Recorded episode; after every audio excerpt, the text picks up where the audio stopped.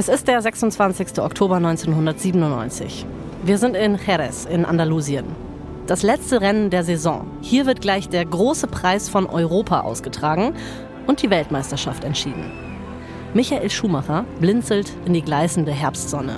Er steigt von links in seinen Ferrari. Es muss immer links sein. Sein Manager Willi Weber macht sich über Michaels abergläubische Rituale schon eine ganze Weile lang lustig.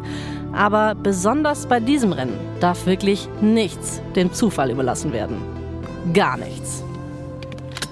Ein Mechaniker schnallt Michael fest in seinem Sitz. Dann atmet er nochmal tief ein. Er fährt aus der Boxengasse auf die Strecke, dann an den Start. Er hält seinen Ferrari neben Jacques Villeneuves Williams.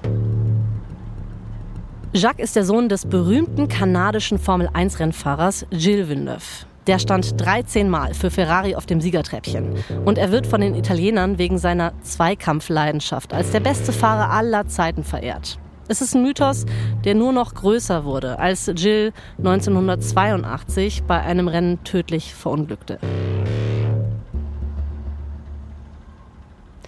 Jacques sieht den für seine Familie so wichtigen roten Wagen neben ihm stehen, mit dem kontrollierten Deutschen darin. Jacques ist anders als Schumacher. Er ist super cool, lässig, wild. Seinen Rennanzug trägt er mindestens zwei Nummern zu groß. Seine Haarfarbe, die wechselt öfter als die vier ihre Regulierungen. Mal sind sie rot, mal sind sie lila. An diesem Tag sieht Michael wasserstoffblondes Haar aus Jacques Helmluken der Kanadier ist in der Saison 97 der größte Konkurrent von Schumi. Und das Rennen um den WM-Titel ist sehr, und ich meine wirklich S-E-H-R, sehr knapp. In der Gesamtwertung führt Schumacher mit nur einem Punkt vor Villeneuve. Beim Qualifying sind Michael und Jacques exakt gleich schnell gefahren. Und zwar exakt gleich. Eine Minute und 21,0072 Sekunden. What are the odds? Doch weil Jacques zuerst die Zeit gesetzt hat, darf er vor Schumacher auf der Pole Position starten. Die Startampeln leuchten grellrot. Der Ferrari und der Williams summen bereit, ihre 750 PS auf die Strecke zu bringen. Das grelle Rot verschwindet und das Rennen beginnt. Schumacher kann Villeneuve gleich überholen. Das Rennen ist ein wahrer Showdown. Zwischen Schumacher und Villeneuve liegen nur Sekunden oder eigentlich nur Bruchteile einer Sekunde. Aber Schumacher bleibt in Führung. Runde um Runde um Runde. Runde 47. Schumi führt immer noch, aber plötzlich fühlt sich etwas falsch an. Seine Reifen, irgendwas ist komisch, irgendwas stimmt da nicht und er wird langsamer. Runde 48. Schumacher sieht, wie Villeneuve von hinten links angeprescht kommt. Er kommt näher und näher, aber warum überholt er nicht? Vielleicht will er gar nicht überholen. Schumi setzt an, in die Kurve zu fahren. Dann setzt Villeneuve doch noch zum Angriff an. In der Kurve überholt er rechts. Doch Schumacher kann jetzt nicht verlieren. Nicht so kurz vorm Ende. Villeneuve schiebt sich an Schumi vorbei. Als Schumi auf Höhe von Villeneuves Hinterreifen ist, weiß er, dass er jetzt nur noch eine Möglichkeit hat, den WM-Titel zu bekommen.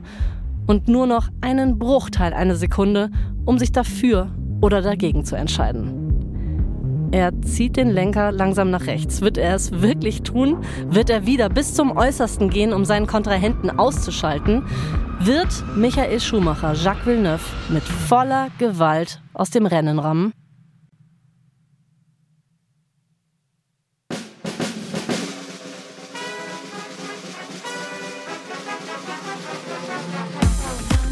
Ich bin Anna Bühler.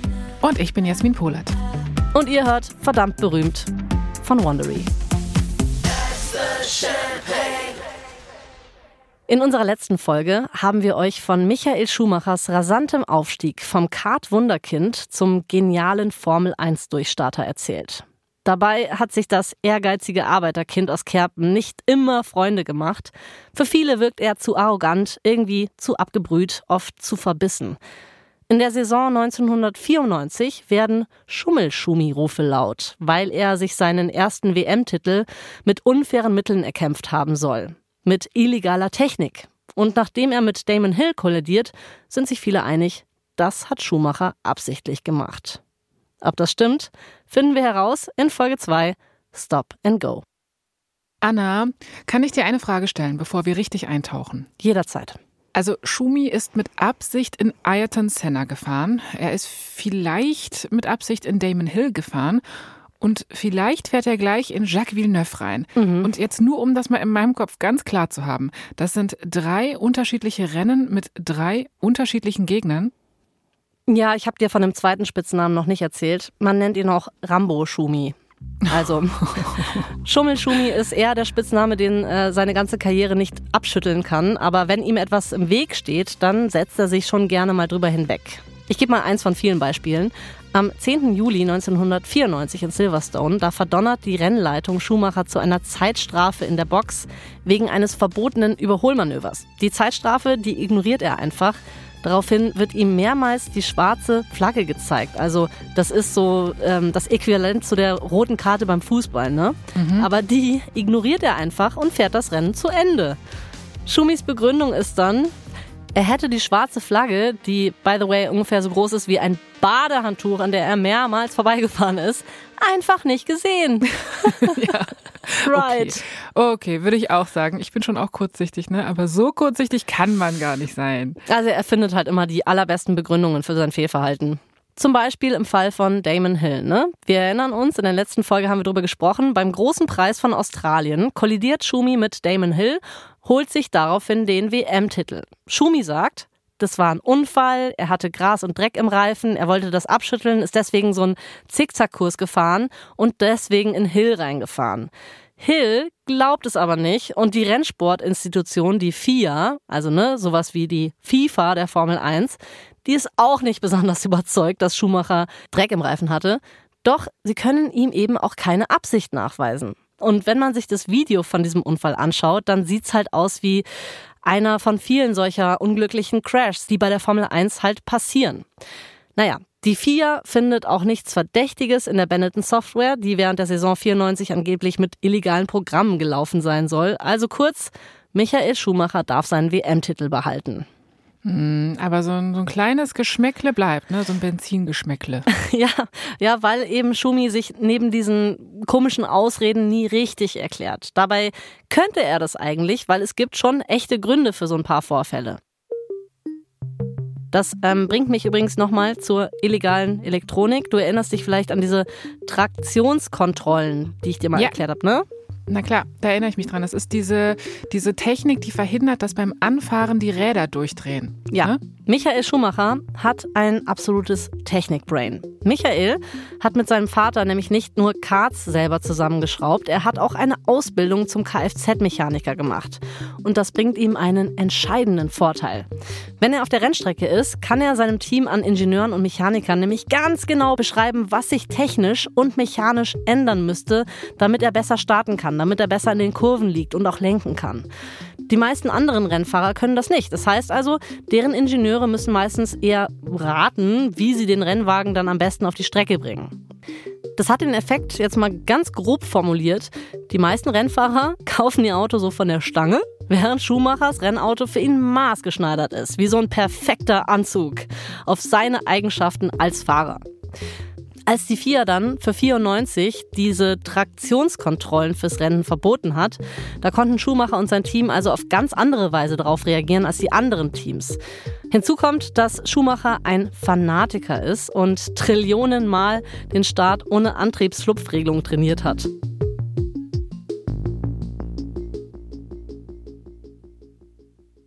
Okay, gut, dann hat er bei der Technik nicht geschummelt.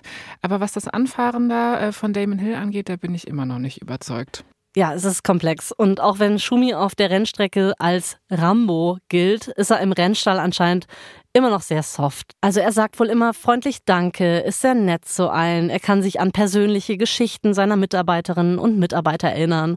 Und wenn ein Rennen gut läuft oder die Technik gut funktioniert, dann zahlt Schumacher seinen Mechanikern anscheinend auch mal eine Prämie als Dankeschön. Oh, äh, interessant. Mhm. Äh, sehr, sehr interessant. Mega nice. Gibt es das auch für Moderatorinnen? Frage ich jetzt mal für eine Freundin.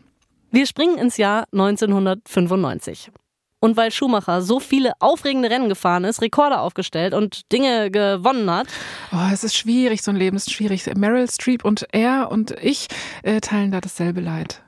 Es ist nicht einfach, genial zu sein, Jasmin. Ich möchte gar nicht erst davon anfangen, Anna. Ich sag's dir, du kennst das ja. Ich wollte sagen, Weil es so viel zu erzählen gibt, werden wir nur ganz kurz an der Saison 95 halt machen.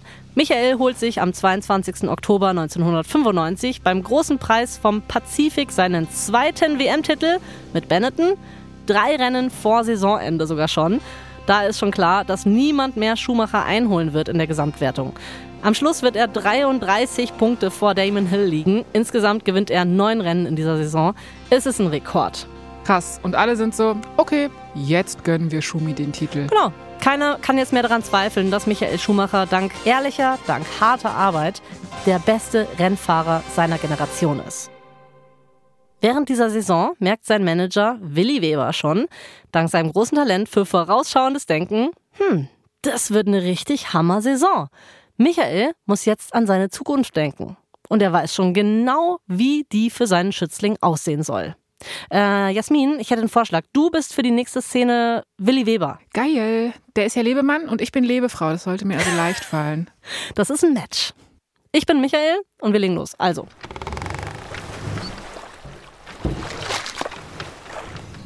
Sonnenstrahlen brechen sich an kleinen Wellen, die an ein Ruderboot schlagen.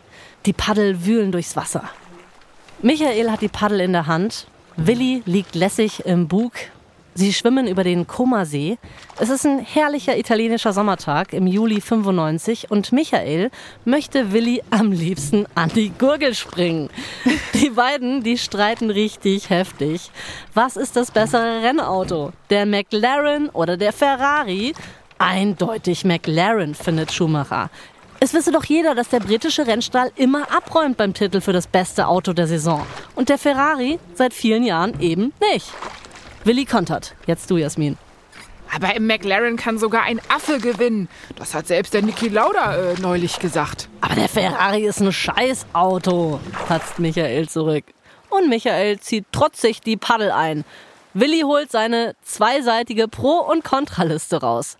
Er war auf diesen Streit vorbereitet. Michael, der Ferrari ist ein Lebensstil, ein Mythos. Der Ferrari ist ein Loser-Auto, Willi. Schweigen. Die beiden treiben in der Mitte des Sees. Und dann holt Willi zum letzten Schlag aus. Was soll das für eine Leistung sein, wenn du in einem McLaren gewinnst? Du steigst in ein perfektes Auto ein und fährst als erster über die Ziellinie. Ja, und dann? Bist du stolz? Nein. Aber nimm mal an, du steigst in einen Ferrari, ein Scheißauto, wie wir beide wissen, ja? Aber du machst daraus ein Siegerauto und dann, dann ist das dein Erfolg. Michael schüttelt den Kopf. Er ist immer noch trotzig. Mann, wenn du im Ferrari den Titel holst, kannst du anschließend deinen Pass wegschmeißen, Michael. Dann kennt dich nämlich die ganze Welt. Michael starrt Willi schweigend an. Dann sagt er, okay, nimm Kontakt mit Ferrari auf. Die italienische Sonne wärmt Willis Gesicht. Der Komasee plätschert ihm kühle Luft von unten zu. Mit einem zufriedenen Lächeln lehnt er sich zurück.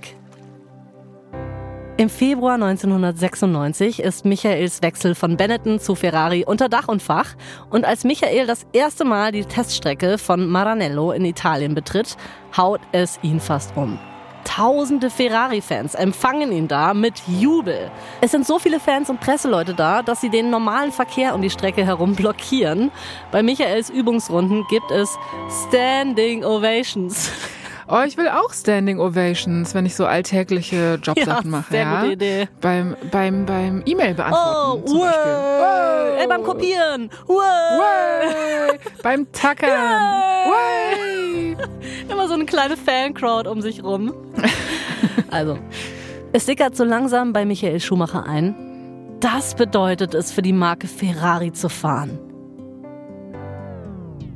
Aber Michael hat nicht geahnt, wie scheiße der Ferrari selbst ist. 10. März 96, das erste Rennen der Saison in Melbourne und seine Bremsen haben gerade aufgegeben. 7. April in Buenos Aires haut der Heckflügel ab. 5. Mai in Imola explodiert eine Bremsscheibe. Explodiert. Ich bin noch nicht fertig, Jasmin.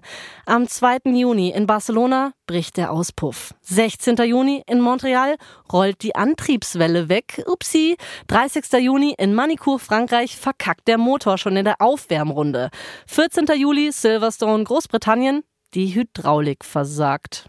Also es funktioniert überhaupt gar nichts. Und wenn Schumi jetzt auch nur ein Prozent so ist wie ich, ja, und wir sind beide Steinbock, by the way, äh. dann haut er den Ferrari in die Tonne ja. und ist dann vielleicht mit einem Heulkrampf auf der Fahrbahn zusammengebrochen. Ich glaube, das wäre wahrscheinlich das, was er wirklich am allerliebsten in diesem Moment machen würde. Aber seine Variante eines öffentlichen Heulkrampfes sieht im Moment eher so aus. Bei einer Pressekonferenz verkündet Schumi, dass es noch Monate dauern wird, den Ferrari auf Vordermann zu bringen. Und was für viele Fahrer eigentlich der Moment wäre, zu sagen, ey Leute, ohne mich, ich wechsle den Rennstall, da blüht Schumi erst richtig auf. Also macht Michael während der Saison 96 das, was er am besten kann. Er macht Überstunden, er ackert wie ein Tier. Er ist der Erste, der in der Werkstatt auftaucht, der Letzte, der wieder geht. Er bespricht wirklich jeden einzelnen Schritt intensiv mit seinen Ingenieuren und mit seinen Mechanikern. Und nach allem, was ich darüber gelesen habe, stelle ich es mir ungefähr so vor. 21 Uhr im Juli. Die stickige Luft will aus dem Ferrari-Fahrerlager nicht raus. Michaels Frau Corinna sitzt in der Ecke. Ihre blonden Haare sind zu einem Pferdeschwanz gebunden. Ihre Umstandshose zwickt so ein bisschen. Geduldig dreht sie sich Spaghetti Alio e Olio auf ihre Gabel. Es ist ja nicht der erste späte Abend, den sie hier statt im Restaurant verbringt. Michael guckt in die geröteten Augen von Massimo und Salvatore. Er weiß, was er von ihnen verlangt. Doch er hat noch zu viel auf seiner To-Do-Liste.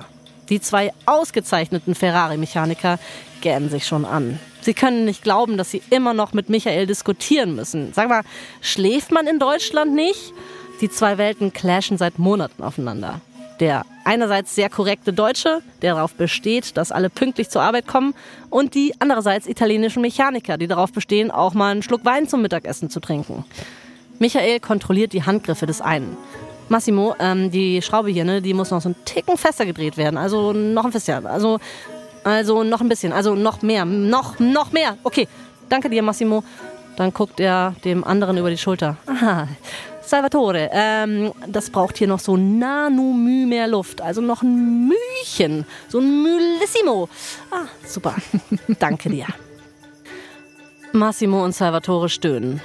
Ah, Sie wissen den Deutschen ja schon irgendwie zu schätzen. Ne? Der macht schon echt einen guten Job, aber kann der sich nicht mal locker machen? Michael hört, wie jemand eine Weinflasche öffnet. Ähm, wenn alle mal kurz aufhören könnten zu trinken während der Arbeit, das wäre wirklich, wirklich toll von euch.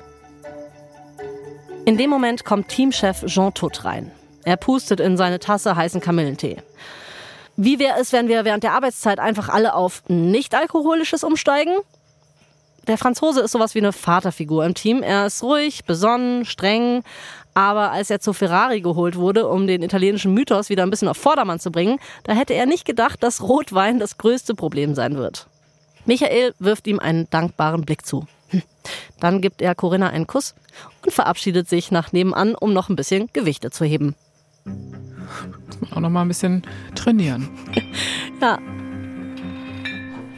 die Sommerhitze steht im Nebenraum noch mehr. Michael ist seit Stunden das erste Mal allein. Er ist irgendwie stinkig auf den Mann, der ihn überredet hat, hier zu sein, der Willi. Michael greift zur Hantel und während sein linker Trizeps das Gewicht drückt, kommt er aus dem Grübeln nicht raus. War es vielleicht doch ein Fehler, zur Ferrari zu wechseln? Der nächste Morgen. Am Frühstückstisch eines wunderschönen alten Palazzos liest Ferrari-Präsident Luca Cordero di Montesemolo die Zeitung. Montesemolo ist ein Sohn aus reichem adeligen Haus. Er hat einen Hang zu cholerischen Übersprungshandlungen und hat dieses Jahr viel in seinen Formel-1-Rennstall investiert. Seit 16 Jahren gab es nämlich keinen WM-Titel mehr für Ferrari. Und Montesemolo hofft, dass dieser deutsche zweifache Weltmeister das jetzt endlich mal ändert. Aber zum Frust vieler, insbesondere Montesemolos, hat Schumi bisher nur eins von zwölf absolvierten Rennen gewonnen. Das ist schlecht. Montesemolo blättert die Zeitung mit einem tiefen Schnaufen um. Wie kann es sein, dass ein zweifacher Weltmeister mit einem Ferrari so schlecht fährt? Da bleiben seine Augen an einer Schlagzeile hängen. Jean Todt sei an der Ferrari-Misere schuld, steht da. Er greift sich die nächste Zeitung. Tod muss gehen. Hm, denkt sich Montesemolo. Er greift zum Hörer und wählt. Ciao, Jean. Äh, Luca hier. Ähm, hat Luca Jean wegen ein paar Schlagzeilen gefeuert? Mhm. Als Schumacher das erfährt, ist er genauso entsetzt wie du. Er will es unter keinen Umständen akzeptieren. In den letzten wirklich anstrengenden Monaten sind sich Jean Todt und Michael sehr nahe gekommen. Die haben sowas wie ein Vater-Sohn-Verhältnis aufgebaut. Die mögen sich echt. Mhm, so extreme Situationen bringen Leute zusammen, ja. ne? Jedenfalls. Der Druck hoher Erwartungen und häufigen Scheiterns hat das ganze Ferrari-Team dann doch zusammengeschweißt. Und trotzdem, den Teamchef in so einer fragilen Situation zu verlieren, das wäre fatal. Ja, und Schumi mag ja auch seinen Formel-1-Papa einfach, oder? Ja, also setzt sich Schumacher für Tod ein und sagt zu Montesemolo, hey, wenn Tod geht, gehe ich auch. Okay, lass mich raten. Tipp, tipp, tipp, tipp, tipp. Yep. Äh, ciao, Jean. Luca nochmal hier. Äh, ich ich glaube, wir haben uns da total missverstanden. Jean Tod darf bleiben. Es scheint auch ein Weckruf für das ganze Ferrari-Team und Michael gewesen zu sein. Wären wir in einem Film, also Rocky oder sowas, dann käme genau jetzt die cheesy, aber echt mitreißende Trainingsmontage. Geil. Michael macht Push-ups auf dem Boden. Salvatore schraubt einen Reifen links an den Ferrari und wischt sich den Schweiß von der Stirn. Jean Todt steht vor einem Whiteboard und zeichnet mit einem Edding bunte, schwungvolle Pfeile, um Michael eine Strategie zu erklären, während der natürlich nebendran Sit-ups macht. Massimo poliert mit verkniffenem Blick den Heckflügel. Michael äxt ein rohes Ei aus dem Glas. Dann schauen sich alle Männer fokussiert an. Sie nicken sich zu.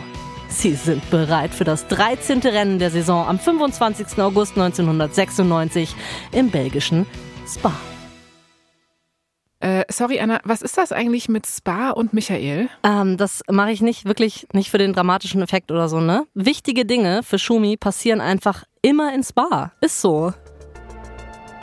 Schumi gewinnt in Spa endlich sein zweites Rennen mit Ferrari. Ohne Ausfälle, ohne Probleme. Eine riesige Last fällt von seinen Schultern. Es war ein sau wichtiger Beweis, dass Tod der richtige Anführer für dieses Team ist. Schumi beendet die Saison auf Platz 3 mit nur drei gewonnenen Rennen. Das ist für Ferrari zwar die beste Saison seit 1990, für Schumi allerdings ein totales Höllenjahr. Aber der Einzelkämpfer hat was anderes gewonnen, nämlich die Einsicht, wie wichtig ein starkes und ein echt eingespieltes Team ist. Und er entscheidet sich, das Team jetzt noch stärker zu machen und zwei sehr wichtige Wegbegleiter von Benetton abzuwerben, nämlich den Chefingenieur Ross Braun und den Konstrukteur Rory Byrne. Beide sind entscheidende Figuren für Schumis Weltmeistertitel. Braun und Byrne wechseln für die Saison 97 von Benetton zu Ferrari. Und beide hat Schumacher wirklich bitter nötig, denn Jacques Villeneuve hat richtig Bock zu stänkern und noch mehr Bock auf den WM-Titel.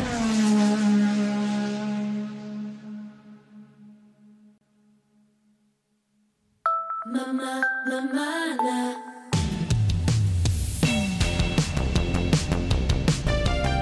Wie bei Captain America hat Schumacher jetzt alle seine Avengers um sich rumgeschart. Es ist so ein wirklich tightes Team, das in der Saison 97 an den Start geht.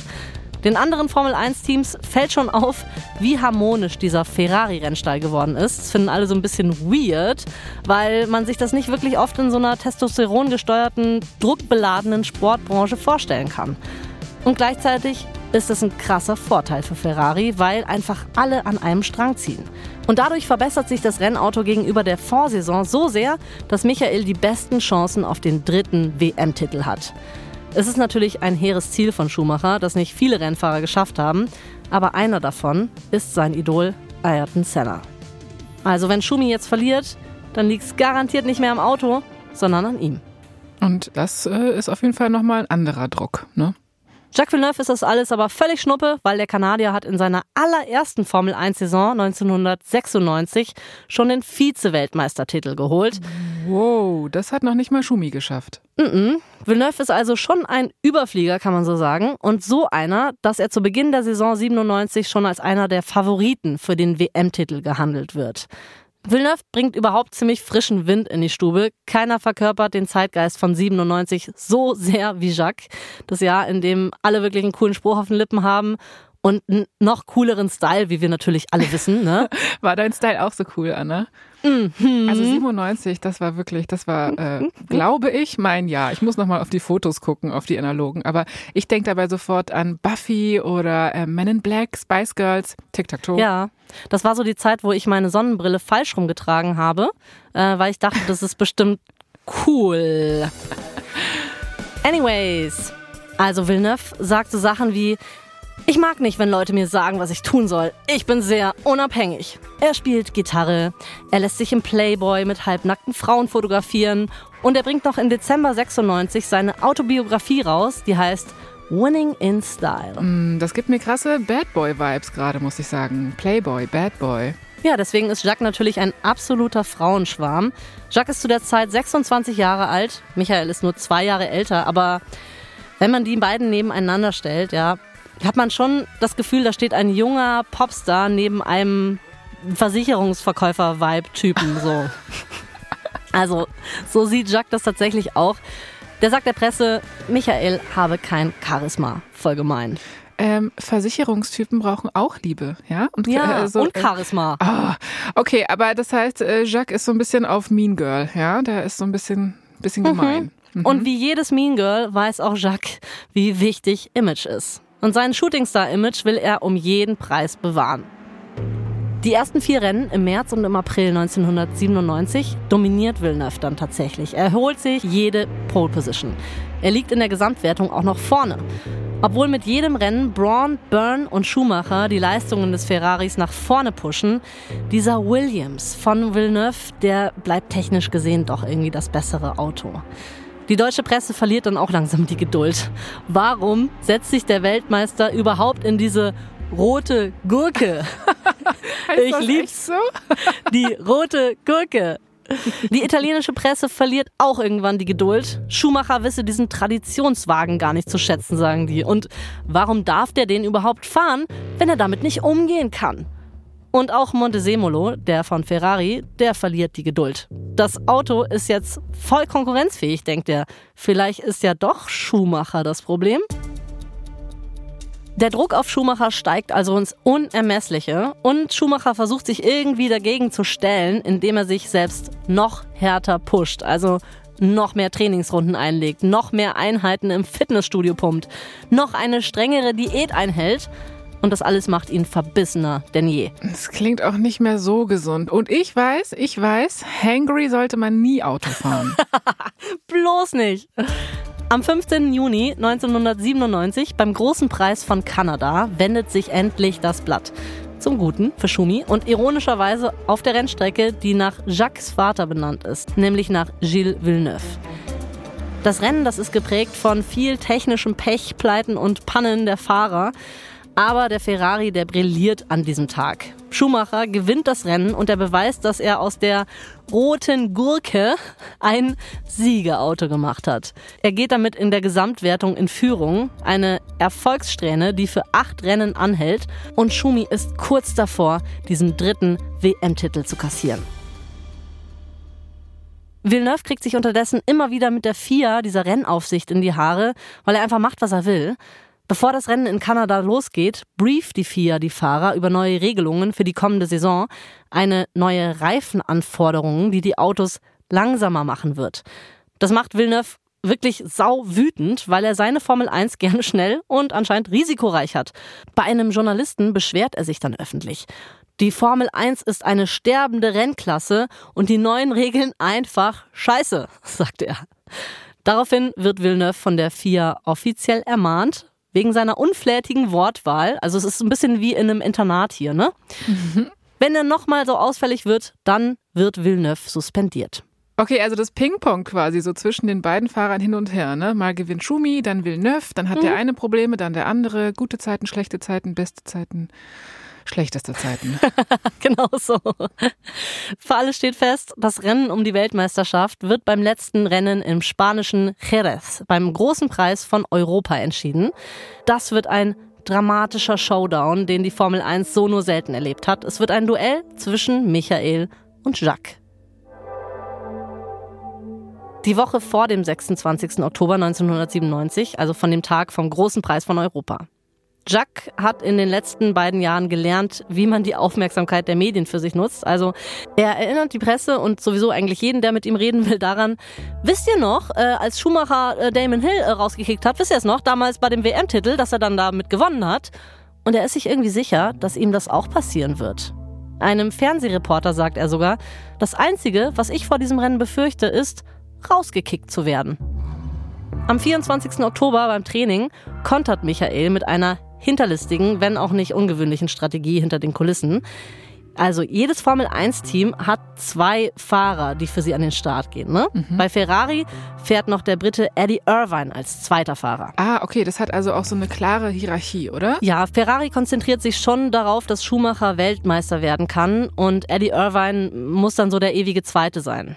Okay, also Irvine ist für Schumacher das, was Elton quasi für Stefan Raab war. Es stimmt, ja.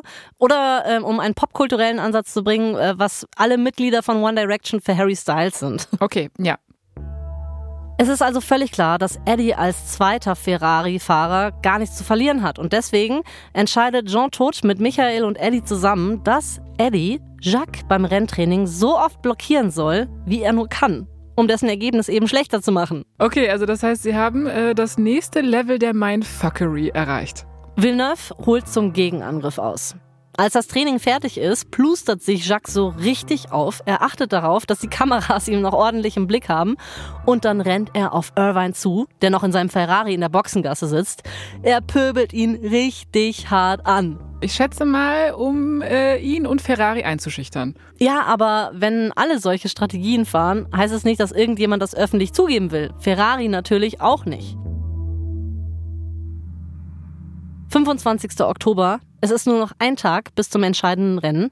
Und beim Qualifying um die Startposition fahren Villeneuve und Schumacher die exakt selbe Zeit. Und dann kommt noch obendrauf, dass Villeneuves Kollege Heinz-Harald Frenzen auch die exakt selbe Zeit fährt, nämlich eine Minute und 21,0072 Sekunden.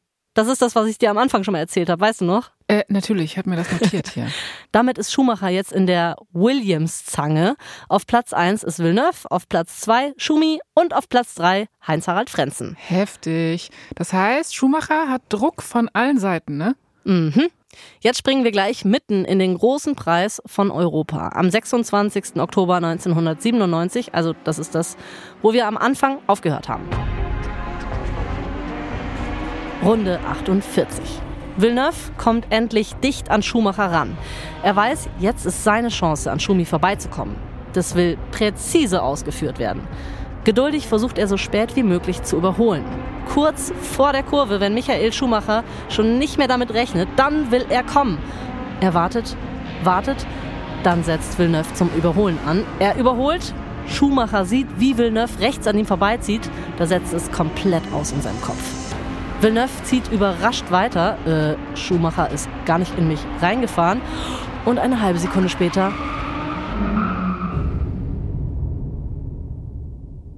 Schumacher rammt in die Seite von Villeneuve. Ach, why, Schumi, why? Der Aufprall, der schleudert den Ferrari von der Strecke. Schumi rauscht ins Kiesbett. Irgendwas stimmt mit dem Auto nicht. Kann er weiterfahren?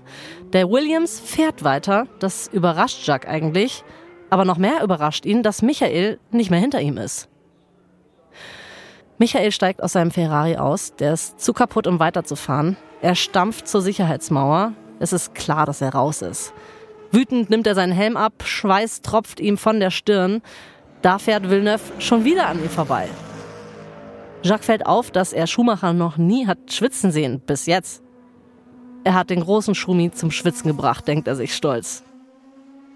Und was ist jetzt mit dem Weltmeistertitel? Ja, in der Boxengasse, da kalkulieren Jean Todt und Michael dann. Villeneuve, der muss mindestens Fünfter werden, um Weltmeister zu werden. Aber noch ist nichts entschieden. Sie gucken auf einen der vielen Monitore vor ihnen. Villeneuve, der fährt als Dritter ins Ziel. Er ist also der neue amtierende Weltmeister.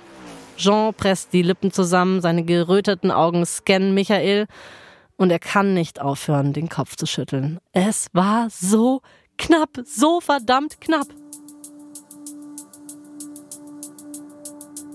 Michael setzt sich zu seinen Mechanikern, zu Massimo und Salvatore. Die holen erstmal ihr Mittagessen nach. Die haben richtig Kohlabend. Klar. Und da klopft Michael eine Hand im eleganten Anzug auf die Schulter. Er dreht sich um. Es ist der Ferrari-Oberboss, Luca di Montesemolo. Michele, was hast du nur gemacht? Es geht ein Raunen durch die Boxen der anderen, auch durch das Publikum, das das Renngelände schon wieder verlässt, durch den Presseraum, in dem Jacques Villeneuve gerade zu seinem Saisonsieg interviewt wird. Ist Schumacher eigentlich wieder mit Absicht in sie reingefahren? Und Jacques so, also entweder er hat beim Fahren die Augen zugemacht oder es war Absicht.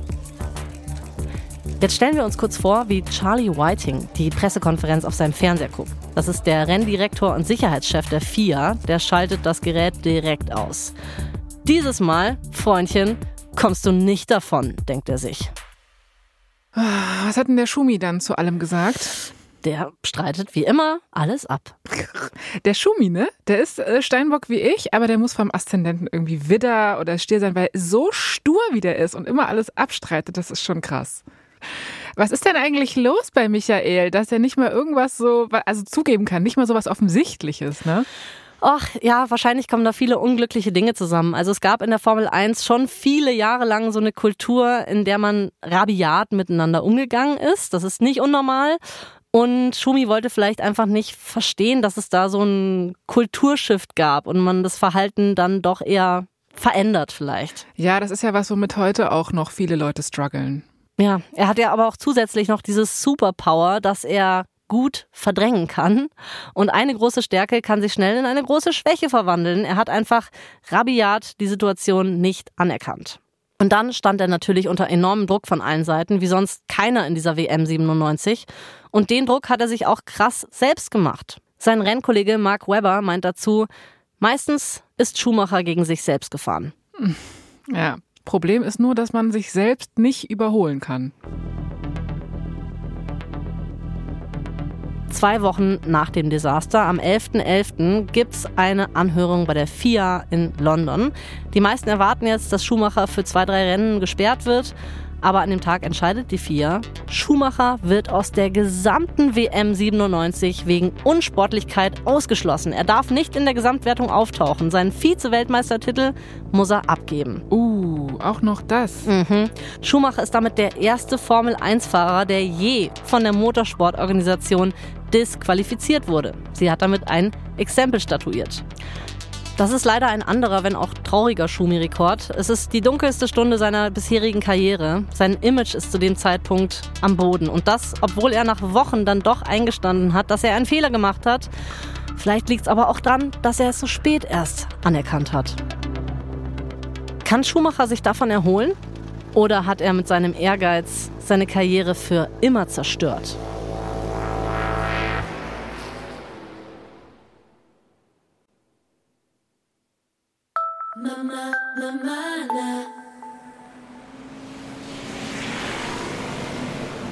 Strömender Regen.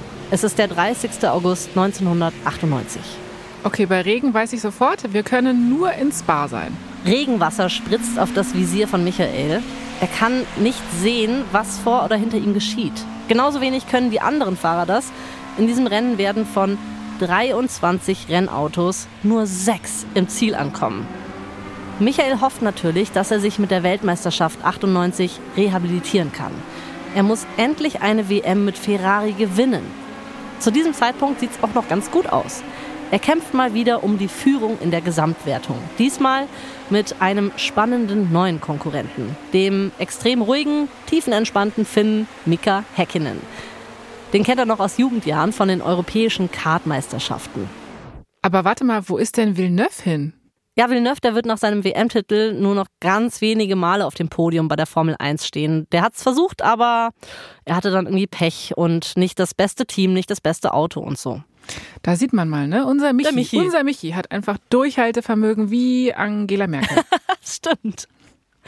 Okay, Jasmin, darf ich den Regen wieder anschalten? Unbedingt. Mika Häkkinen ist aus dem Rennen schon längst ausgeschieden. Wenn Schumi den Regen bezwingen kann, dann wird er sich in der Gesamtwertung vor den McLaren-Fahrer schieben. Auch wenn noch drei weitere Rennen anstehen in dieser Saison, dieses Rennen hier, das ist entscheidend für die Weltmeisterschaft. Schumi ist voll in seinem Element. Er hat sagenhafte 40 Sekunden Vorsprung zum zweiten Fahrer. Das Rennen gehört also ihm. Er hat so viel Vorsprung, dass er sogar die hinteren Fahrer schon überrunden kann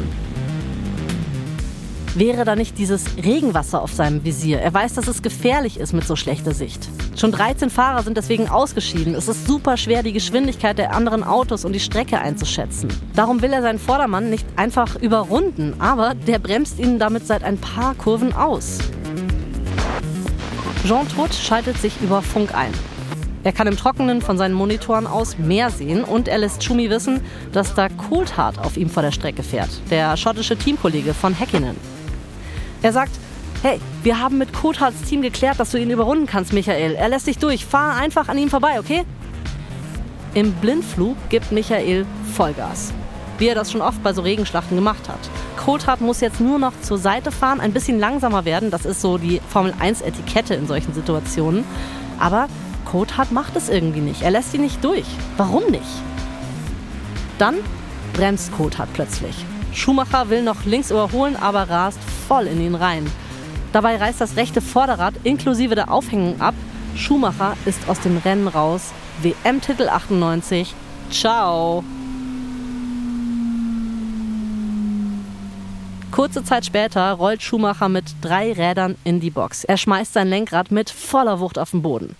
Er zieht sich aus seinem Wagen und rennt zur McLaren-Box. Sein Ferrari-Team rennt hinter ihm her. Die Zuschauerinnen und Zuschauer, die Formel-1-Kommentatoren, die ihn bisher als eher kühlen Typen kannten, die trauen ihren Augen nicht. Woher kommt jetzt plötzlich diese rasende Wut in Michael Schumacher? Er bleibt vor Coulthard stehen und schreit ihn an. Wolltest du mich töten? Als Schumacher Coulthard eine reinhauen will, können das Ferrari und das McLaren-Team die beiden Fahrer gerade noch auseinanderziehen. Schumacher erklärt lehrmeisterlich, warum Coulthard niemals mitten auf der Spur hätte bremsen dürfen. Aber Coulthard sieht es anders als Schumi. Der hätte um ihn herumfahren sollen, meint er. Manchmal musst du mal was falsch machen. Schumi überlegt kurz und sagt, nicht, dass ich mich erinnere. Mann, ey, Schumis Karriereleben wäre so viel leichter, ne, wenn er aufhören würde, diesem WM-Titel nachzujagen. Aber ja, ich verstehe es irgendwie auch. Ne? Das sind einfach so äh, Steinbock-Things, Anna. Weißt du, was so frustrierend ist? Schumacher, der ist sehr oft Zweiter oder Dritter oder fährt die schnellste Runde. Also der stellt schon weiterhin Rekorde auf. Und zu diesem Zeitpunkt macht er das Ganze schon acht Jahre lang. Wir haben ja gesehen bei Villeneuve, dass das nicht unbedingt selbstverständlich ist. Man kann auch als Weltmeister schnell mal wieder verschwinden. Das sind alles so wahnsinnige Leistungen, die jetzt gar nicht in der WM-Titelliste von Schumi sich so widerspiegeln. Also beziehungsweise wir leben in einer Welt, in der nur die Gewinner von Preisen und Titeln als Gewinner gelten. Hm. Ist schon irgendwie traurig, oder? Formel 1-Experten sind sich auf jeden Fall einig. Schumacher ist der König der Formel 1. Er sitzt nur nicht auf dem richtigen Thron slash Auto. Es gibt neben der Fahrerwertung auch immer eine Konstrukteurswertung, also eine Wertung für das Auto. Und da dominieren abwechselnd Williams oder McLaren. Schumacher hat den Ferrari zwar weit gebracht, aber nicht bis an die Spitze. Also werden selbst bei unserem Favorite Besserwisser Schumacher die Zweifel doch immer, immer lauter. Vielleicht hat er ja doch nicht das Zeug für einen weiteren WM-Titel. Oh, aber jetzt bin ich zu invested. Ich möchte jetzt, dass 1999 ein besseres Jahr ist. Okay, wir müssen jetzt gewinnen, Schumi. Die Saison, die fängt auch vielversprechend an mit vielen spannenden Duellen zwischen Michael und Mika Häkkinen. Am 11. Juli 1999 liegt der Finne mit acht Punkten in der Gesamtwertung vorne. Das heißt, für Schumi ist es super wichtig heute, diesen großen Preis von Großbritannien in Silverstone zu gewinnen. Die Bedingungen sind nicht schlecht. Ferrari führt endlich in der Konstrukteurswertung. Das heißt also, der Rennwagen ist in Topform. Und Silverstone ist die Strecke, auf der Schumi seinen ersten Formel-1-Rekord aufgestellt hat. Das erste Mal, als er diesen Jordan-Test gefahren hat. Jasmin, stell dir mal kurz vor, du bist Schumis Frau Corinna Schumacher. Oh ja, gerne. Von der haben wir auch noch nicht so viel gehört. Ja, es liegt auch daran, dass dein Ehemann dich und die beiden Kinder von der Presse abgeschirmt hat, damit ihr ein bisschen Privatleben führen dürft. Ah, okay. Ja, sehr vorausschauend, finde ich. Und auch so ein bisschen umsichtig.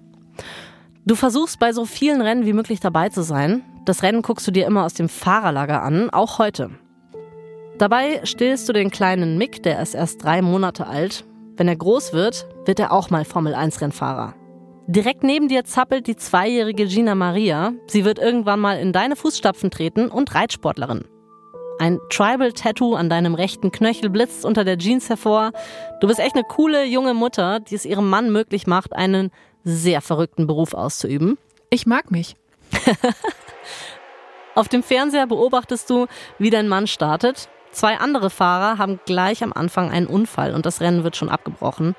Da siehst du, wie das Personal an der Rennstrecke die rote Fahne schwenkt. Alle Fahrer bremsen, nur Michael nicht. Warum fährt er weiter? Irgendwas stimmt nicht. Dein Mann rast mit 107 km/h in einen Reifenstapel am Streckenrand. Du hältst den Atem an. So einen schlimmen Unfall hatte er noch nie. Jean Todt ist genauso besorgt wie du. Das Einzige, was er dir sagen kann, ist, dass Schumis Bremsen versagt haben. Mehr weiß er auch nicht. Oh Mann. Es wird still. Der Rettungswagen kommt am Ferrari an. Sie ziehen Laken an den vier Seiten des Autos hoch, um Michael vor den Kameras und den ganzen Zuschauern zu schützen. Das findest du natürlich rücksichtsvoll, aber wie soll man jetzt sehen, wie es ihm geht? Viele schreckliche Minuten vergehen, in denen erstmal gar nichts passiert und du dich fragen musst, ob der Vater deiner Kinder überhaupt überlebt hat. Später wirst du erfahren, dass man Michael aus dem Ferrari sägen musste. Oh Gott. Und dann aber endlich bewegt sich was. Die Laken, die wandern zum Rettungswagen und plötzlich streckt er seine Hand hinter dem Laken hoch. Er winkt. Er lebt. Er hat großes Glück gehabt. Michael hat sich nur das rechte Bein gebrochen. Er fällt aber für die nächsten sechs Rennen aus und damit geht auch die WM 99 flöten. Viermal in Folge ist er jetzt am WM-Titel gescheitert. Aber eine gute Nachricht gibt es. Ferrari wird zum ersten Mal Konstrukteursweltmeister und das ja unter anderem auch dank der tollen Arbeit des Technikbrains Michael Schumacher. Ja, aber ist trotzdem nicht dasselbe wie als Fahrer zu gewinnen. Michael, der wahrscheinlich noch nie in seinem Leben nicht gearbeitet hat, der hat zum ersten Mal für längere Zeit frei. Es wird Tiefenentspannung vom Doktor verordnet. Anders geht's bei ihm auch, glaube ich, nicht, oder? Glaube ich auch. Montesemolo ärgert das mit dem Beinbruch. Seine Meinung ist ungefähr so, ja, Michele, die Saison läuft so gut, du musst so schnell wie möglich zurückkommen, vielleicht schon nach drei, vier Wochen oder sowas, ne? Dann kannst du noch gewinnen. Michael, der überlegt, und dann trifft er die wohl weirdeste Entscheidung seiner Karriere. Er sagt, nee, so schnell komme ich nicht zurück. Erstmal mache ich für 14 Wochen Pause.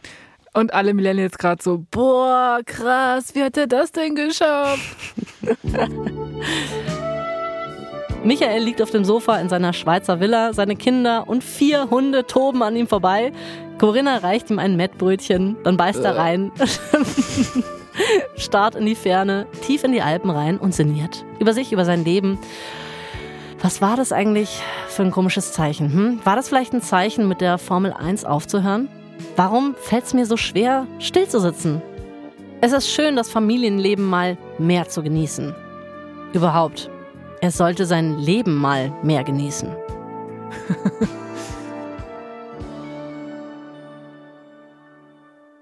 Als Michael Schumacher zur Saison 2000 zurückkommt, merkt man, dass es doch irgendwie anders ist bei ihm. Er hat seine krasse Verbissenheit abgelegt. Es ist so, als wäre ein Knoten geplatzt und als würde er einfach versuchen, das Fahren wieder mehr zu genießen. Er hat so viele Strategien probiert. Das Auto verbessern, das Team verbessern, sich selber verbessern, andere von der Strecke rammen und so. Aber in dieser Saison versucht er einfach mal ein bisschen zu chillen und so den WM-Titel zu bekommen. Okay, also schon noch äh, Schumis Version von chillen, ne? wo man mit 300 km/h und 750 PS im Kreis fährt. Du hast einen Punkt, ja. Aber 2000 wird trotzdem eine super Saison für Schumi. Mit Mika Häkkinen hat er spannende Fahrduelle auf so hohem sportlichen Niveau, dass er zu Schumachers liebstem Gegner wird. Und dann ist da noch jemand, den wir noch gar nicht erwähnt haben. Sein kleiner Bruder Ralf, der fährt nämlich seit 1997 in der Formel 1 mit und ist in diesem Jahr für Williams am Start. Was? Das erzählst du mir erst jetzt, oder was? Oh, sorry, es gibt ja. einen Bruder und der ist auch in der Formel 1. Oh Ja. mein Gott. Ja, Ralf fährt in dieser Saison so gut, dass Michael eigentlich vor Stolz nur so platzt. Ralf hat eigentlich eine sehr ähnliche Biografie zu seinem Bruder, nur dass er früher noch im Kart gesessen hat als er. Äh, noch früher? Mhm. Okay. Und jetzt, 20 Jahre später, fahren sie zusammen Formel 1. Ist ja schon irgendwie ein bisschen süß. Was übrigens auch gut läuft, der Ferrari. Bei den Konstrukteurswertungen liegt er auch wieder sehr weit vorne. Da battelt er sich mit McLaren um den Platz 1. Für Michael läuft's also rundum gut, kann man sagen. Und dann gewinnt Schumi am 10. September 2000 den großen Preis von Italien. Das ist ein besonderer Sieg.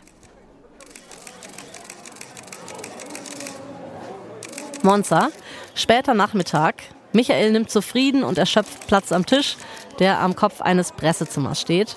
Die letzten, mittlerweile fast fünf anstrengenden Jahre sitzen Schumacher tief in den Knochen. Da tut es schon gut, in der Ferrari-Heimat mal zu gewinnen. Rechts von ihm setzt sich Mika hin, der den zweiten Platz gemacht hat. Links von ihm sein Bruder Ralf, der auf den dritten Platz kam. Jetzt fragt ein Journalist Schumi, mit diesem Sieg haben sie 41 WM-Rennen gewonnen. Das ist der zweitbeste Rekord. Genauso viel wie ihr großes Vorbild Ayrton Senna. Was bedeutet Ihnen das? Yes, it does mean a lot to me.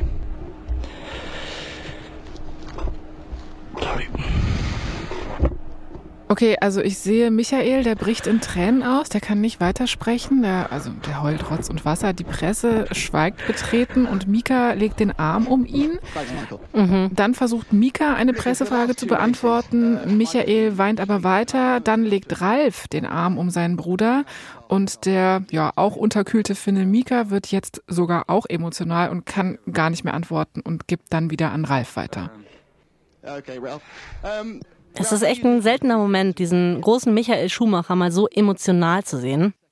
Jetzt muss man dazu sagen, in diesem Moment kommt sehr, sehr viel hoch bei ihm. Er hat dann später gesagt, dass er an diesem Tag auch erfahren hat, dass ein Bekannter von ihm einen Herzinfarkt hatte. Und dann ist auch noch ein sehr, sehr schlimmer Unfall an der Rennstrecke passiert.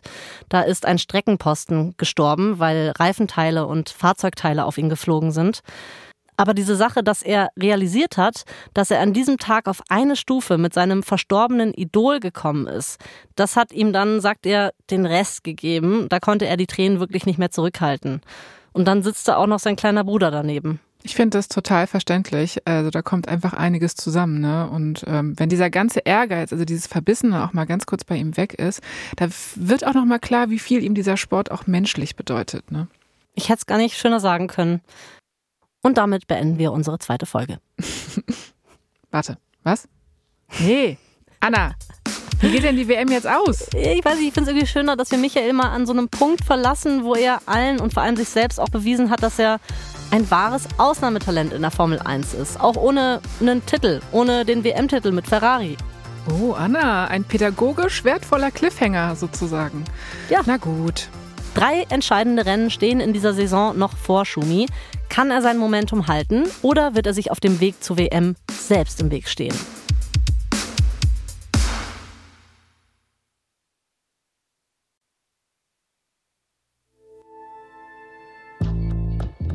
Das war Folge 2 unserer vierteiligen Serie Michael Schumacher. Und in der nächsten Folge erzählen wir euch, wie Schumi zur Legende wird. Und wie hart es sein kann, eine zu sein. Ja, hier noch ein kurzer Hinweis zu den Szenen in diesem Podcast. In den meisten Fällen wissen wir zwar nicht genau, was gesagt wurde, manche Dialoge sind also ausgedacht oder wurden von uns ergänzt, aber unsere Geschichte basiert auf echten Tatsachen und tiefen Recherchen.